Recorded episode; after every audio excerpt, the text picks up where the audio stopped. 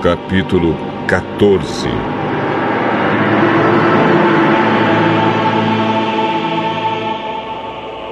Todos somos fracos, desde o nascimento.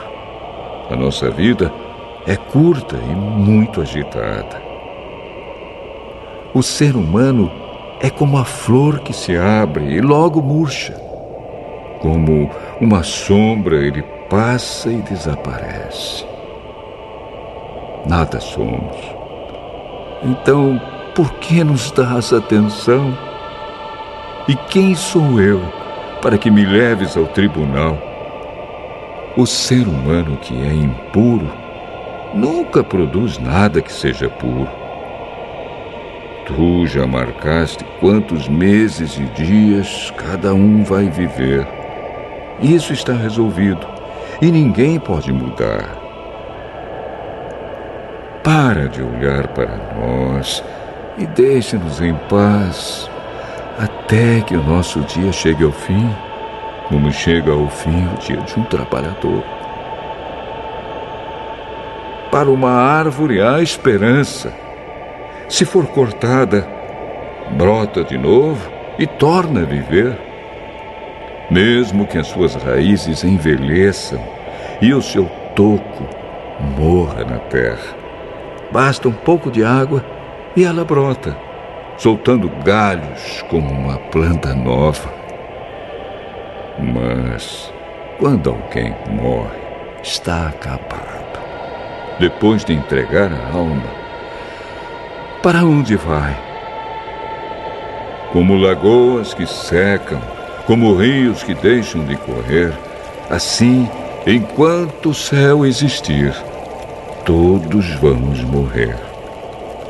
Vamos dormir o sono da morte para nunca mais levantar.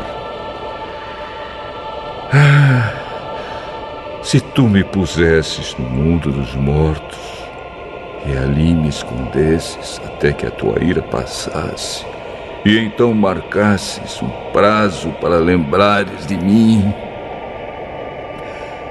Mas será que alguém tornará a viver depois de ter morrido? Eu, porém, esperarei por melhores tempos até que as minhas lutas acabem.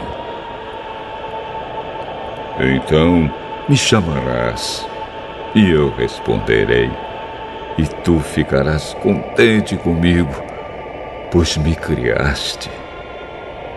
Cuidarás para que eu não erre, em vez de ficares espiando para me veres pecar esquecerás os meus pecados e apagarás os meus erros.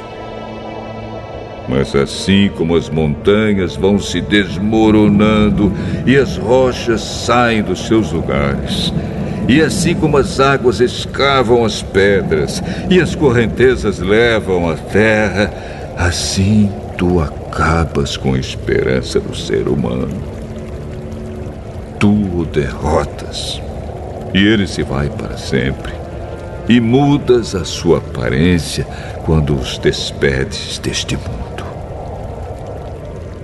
Se os seus filhos recebem homenagens, ele não fica sabendo. E se cai na desgraça, ele não tem notícia. Ele sente apenas as dores do seu próprio corpo e a agonia do seu espírito.